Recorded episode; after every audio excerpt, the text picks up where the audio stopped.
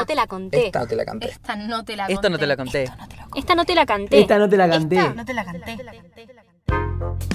Soy Aileen. ¿Alguna vez conociste a alguien que sea ultra fanático de una película? Bueno, ese era yo. Cuando tenía alrededor de 6 años, estaba atravesando la etapa de fanatismo absoluto por las pelis de High School Musical.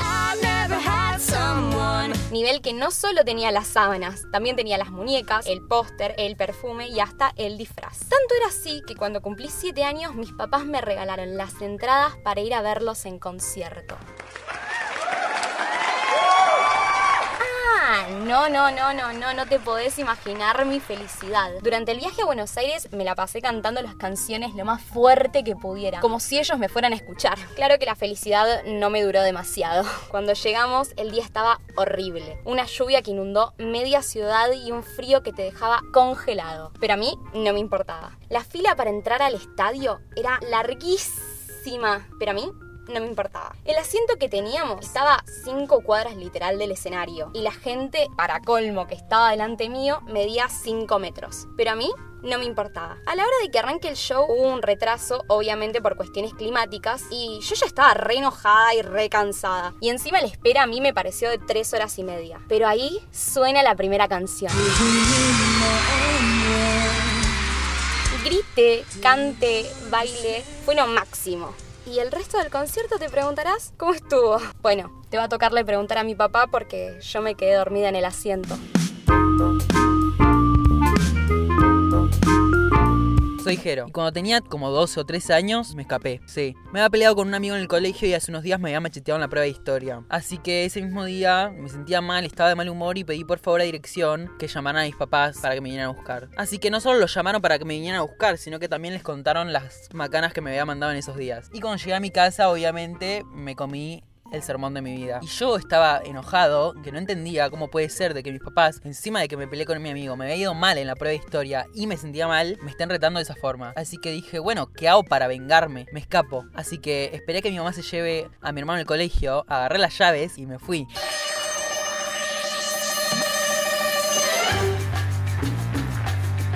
Empecé a caminar yo sin rumbo y de la nada digo, ¿y ahora qué hago? O sea, caía la realidad de que me había escapado en serio. ¿A dónde voy? Así que dije, bueno, voy a lo de mi primo, no sé. Fui al hotel más cercano, que era el Sheraton, con mi vestimenta toda crota y pedí indicaciones porque sabía la dirección pero no cómo llegar. Entonces me dieron un mapita, me dibujaron el recorrido y ahí empecé yo mi viaje con una botellita de agua que me había comprado en un kiosco y el mapita en la mano. Caminando, caminando, caminando. Obviamente me pierdo porque era un pibe que no tenía ni idea de la vida y dije, ¿a dónde voy ahora? El único lugar que sé cómo ir y sé que está cerca es la casa de mi amiga. Entonces fui, toqué la puerta, caí sin previo aviso porque me habían sacado el celular y me atendió la madre. Hola, Jero, ¿qué haces acá? Me dice. Me escapé, le digo.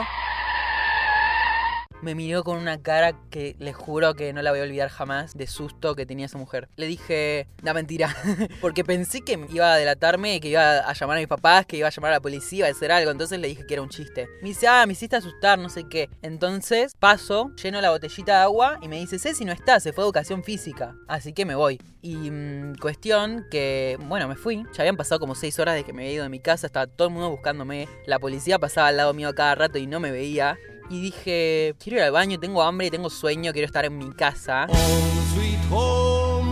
Pero no quiero que me encuentren, quiero hacerlo sufrir un poco más. Así que aproveché que era el horario de salida del colegio de mi hermano y me fui a mi casa, entré, hice lo que tenía que hacer y me fui. Dejé la botellita en la puerta y mis papás se habían dado cuenta de que yo había estado ahí. Así que me siguieron buscando. Yo ya derrotadísimo, derrocado, muerto, que quería volver, empecé a rondar por el barrio como diciendo ya, encuéntrenme porque estoy cansado y quiero volver a mi casa. Y de la nada escucho como un sonido de camioneta, un sonido de, de auto fuerte. Me doy vuelta y era mi papá en la camioneta. Trato de hacerlo lo más rápido posible para esconderme atrás de un árbol, pero ya me había visto. Frenó con todo y me dice, Jerónimo, ¿qué haces? Y agarré y me subí a la camioneta y le dije, perdón. Me dice, ¿por qué hiciste esto? Y me llevó a mi casa, me recibió mi mamá y me preguntó, ¿por qué hiciste esto? Y al final yo en realidad no estaba como preocupado o arrepentido de, haber, de que me hayan encontrado, de no haberme escondido mejor. Estaba como feliz ya de estar en mi casa. Y me di cuenta de que al final no quería perderme o escaparme, quería que me encuentren.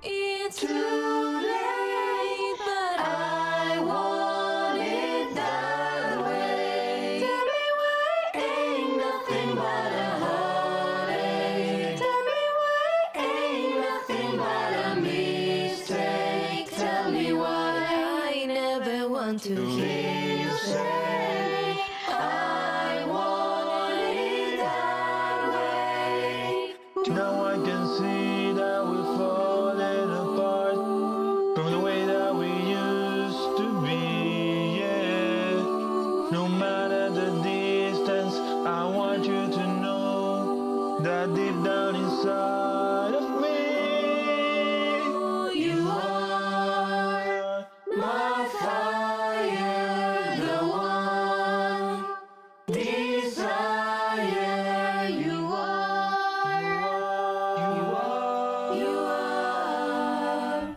Soy Kata. A veces pareciera que mis actividades preferidas son llorar y enojarme. Claramente, cuando era chiquita no era distinto. Tanto así que cada vez que me enojaba y me largaba a llorar, mis papás me mandaban al baño a, literalmente, pensar sobre mis acciones. Sí, tenía cuatro años. Pero bueno, eventualmente, después de este incidente, les resultó. Más o menos a la edad que dije, cuatro años, estábamos almorzando en lo de mi tía.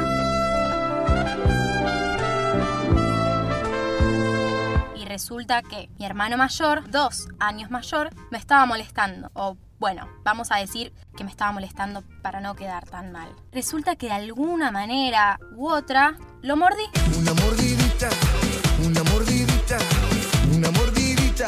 No sé si hay alguna explicación, simplemente lo mordí. Sí, cual animalito, lo mordí Por eso mi hermano se largó a llorar, mis papás lo vieron, vieron la marca, me retaron y por supuesto yo lloré. Como era de costumbre, me mandaron al baño y yo estaba tan, tan enojada que vaya uno a saber por qué, qué se me cruzó en la mente, que le empecé a dar patadas a la pared. Segundos después, mi familia escucha ¡Pum! Entran al baño para ver qué había pasado y me encuentran en una esquina hecha un bicho bolita con los azulejos de la pared rotos alrededor mío, en el piso. Entre mis tíos y mis papás, no sé cuál estaba más enojado. Por eso desde ese día hasta que crecí, nunca más hice un berrinche y nunca más discutí con mis papás.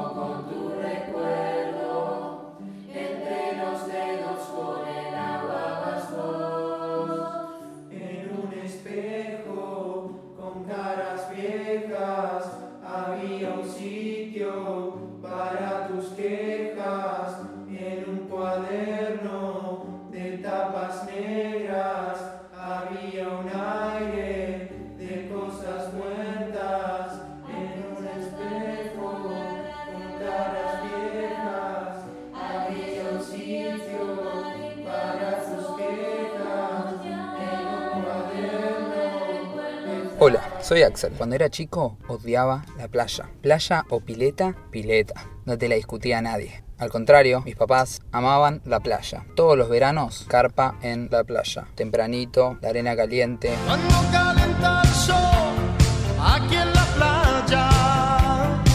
Mucho calor, el agua estaba fría. El único lugar donde podía estar era en la pileta. Pero estaba en la playa. Y entonces, como buen hermano mayor, acompañé a mi hermanita al arenero. Una vuelta en el arenero, estábamos jugando con mi hermana. Yo la estaba macando y me caigo. Me caigo y me golpeo la cabeza. Muy fuerte. Cuando me pongo la mano en la cabeza, me miro la mano y tenía sangre. Sangre es muerte, sangre es otro nivel. Te puede doler mucho, te puede doler poco, pero cuando hay sangre estás frito. Mi hermana corre hacia mi mamá y la llama. Todo el mundo se acerca hacia mí porque yo estaba mal, yo tenía sangre. La gente me empieza a atender, llaman a la ambulancia. La ambulancia tarda media hora en llegar y para cuando llegan dicen tiene que ir al hospital. Yo dije, chau. Chau, chau, adiós. Hasta acá llegué. Mi mamá desesperada me mete en el auto y me lleva para el hospital con mi papá. Al llegar al hospital me atiende un médico de urgencias que me empieza a hacer preguntas sobre mi club de fútbol preferido. Yo le digo San Lorenzo, porque mi papá es de San Lorenzo. Pero bueno, me distrajo y cuando yo le digo, vas a empezar a acosar, me dice, ya está, te puedes ir a tu casa. Y yo a los 10 minutos estaba en mi casa tomándome un squeak vivo. Vivo.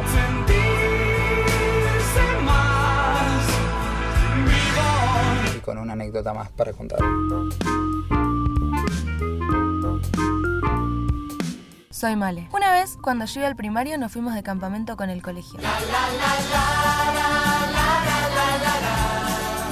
En la carpa en la que yo estaba éramos seis. La carpa era para cuatro, pero éramos chiquitas, entrábamos. Aunque a la noche estábamos un poquito apretadas. Así todos nos dormimos. O bueno, me dormí. Y al rato empiezo a sentir como algo mojado al lado mío. Lo primero que pensé es que era pis. Así que me desperté y me senté y empecé a mirar alrededor y me di cuenta que las chicas no estaban. Y sus cosas no estaban. Y mis cosas no estaban. Solo yo y una media que flotaba en un charco, que ahora creo que era de agua. No sabía qué hacer. Tenía que ser un sueño. Así que intenté recrear todo lo que había visto en los dibujitos. Me pellizqué, me acosté y me volví a levantar, pero nada funcionaba. Las chicas seguían sin aparecer. En eso me doy cuenta que el cierre de la carpa estaba abierto. Y me acerco para cerrarlo y cuando me acerco para cerrarlo, empiezo a ver que por el costado aparece una sombra. Una sombra grande y muy muy oscura que se acercaba cada vez más a la puerta de la carpa. Y yo me empecé a esconder adentro de la bolsa de dormir con la esperanza de que tal vez me volviera invisible y la sombra no supiera que yo estaba ahí. Tenía mucho miedo y, escuchaba que la sombra estaba cada vez más cerca. Me subí un poco para ver si se había ido y en eso la puerta de la carpa se abre. Y cuando se abre, entra mi profesor y me dice, ponete las zapatillas y anda al comedor. Así que eso hice. Me puse las zapatillas, agarré la bolsa a dormir y me fui al comedor. La media la dejé, no era mía. Cuando llegué al comedor, las veo a las chicas. Estaban ahí, habían estado ahí todo este tiempo. Pero no había chicos de otras carpas. Estaban solo ellas. Así que me acerqué y les pregunté qué había pasado. Ellas me contaron que llovió un poco y se inundó la carpa. Así que los habían mandado al comedor. Y ahora, un poco enojada, les digo, ¿y por qué no me despertaron? A lo que ellas se miran me miran y casi que al unísono me dicen, ¿vos sos joda? Pero como pensé, si me habían despertado, ¿por qué yo estaba sola en la carpa? Ellos siguieron, te gritamos, zarandeamos, revoleamos cosas, golpeamos, todo y no te despertabas. Así que los profesores nos dijeron que te dejemos, que cuando te despertaras te iban a mandar para acá. No sabía dónde meterme. Nunca tuve tanta vergüenza. La verdad que no es la mejor forma de enterarte que tenés el sueño pesado. to hear you. Ain't nothing but a.